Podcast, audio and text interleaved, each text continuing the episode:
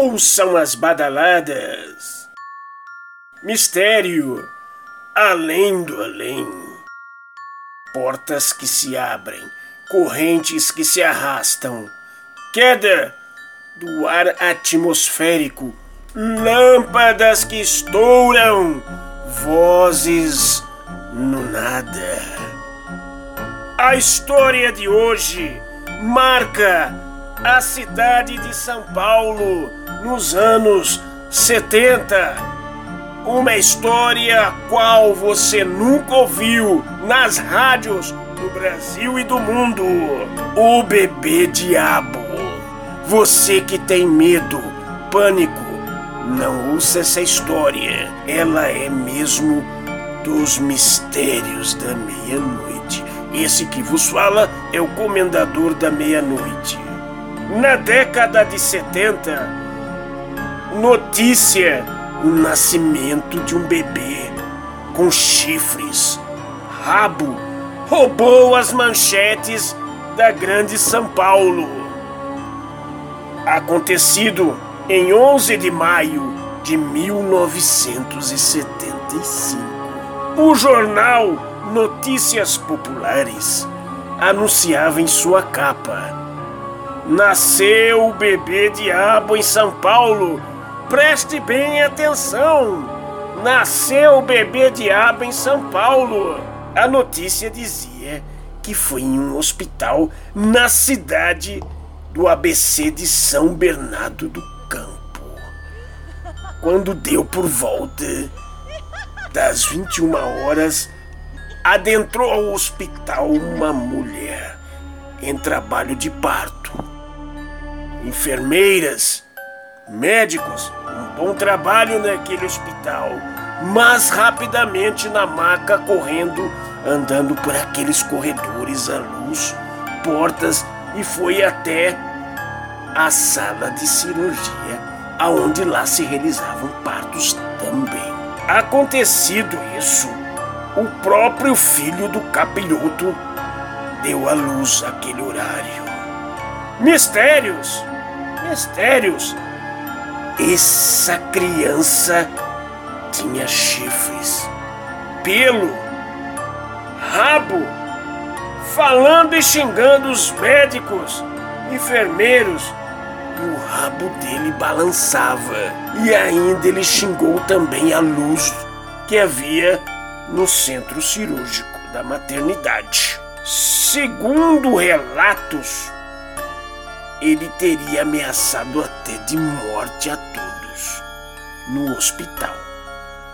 Assim que foi retirado de sua mãe, pois a luz do dia que entrava pela janela, para ele, aquela luz, ele não gosta do dia, ele não gosta de luz, ele interpreta como luz do dia, é o próprio capiroto mesmo. A luz incomodava mesmo ele. Depois de causar um verdadeiro inferno no hospital, imagine vocês todo esse corre-escorre dentro de um hospital. Ele fugiu, sabe? Praguejando enquanto saltava da janela do terceiro andar. Imaginem só vocês, um bebê nascido saltando da janela com o rabo balançando. Enquanto duravam todas essas situações naquela cidade durante um mês, disseram que havia aparições conforme foram relatadas e foram também pesquisadas oficialmente pelos nossos investigadores paranormais. Os cidadãos de São Bernardo, cidades vizinhas, Santo André, também juravam ter visto o pequeno demônio. Demônio na cidade do ABC. O aparecimento do capeta mudou a rotina dos moradores do ABC. Por um breve período, qualquer desavenças na região eram atribuídas a ele mesmo. Não se via mais crianças nas ruas as portas eram trancadas mais cedo. Parecia a cidade está até em quarentena mesmo.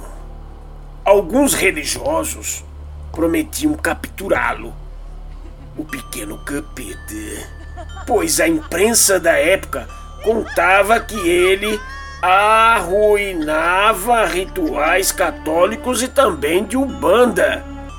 Ele era o próprio capiroto na cidade. Os moradores da cidade de Marília, interior de São Paulo, ficaram sabendo através da história do jornal que correu todo o estado e diziam que o seu pai seria um fazendeiro daquela localidade que não tirava o chapéu preto por nada, não tirava mesmo, pois esse lhe escondia os Outros relatos diziam que a mãe dele seria uma freira. Uma freira! Este ocorrido continuava sendo mistérios, mistérios, e alguns moradores de Santo André ainda diziam ver aparições, vultos com chifres na lua cheia. Pensem bem, o capiroto não foi encontrado até os dias de hoje. Mistérios, além do além. Nossos agradecimentos hoje para Pedro Rezende de Souza, da cidade de São Paulo, a galera também do podcast, ouvintes da Alemanha, do Brasil, ouvintes de Adamantina, Presidente Venceslau, Itacoaxetuba, Portugal. Um abraço aos patrícios portugueses de Beja, também ao Paraná, a capital Curitiba. Meia-noite para todos vocês também.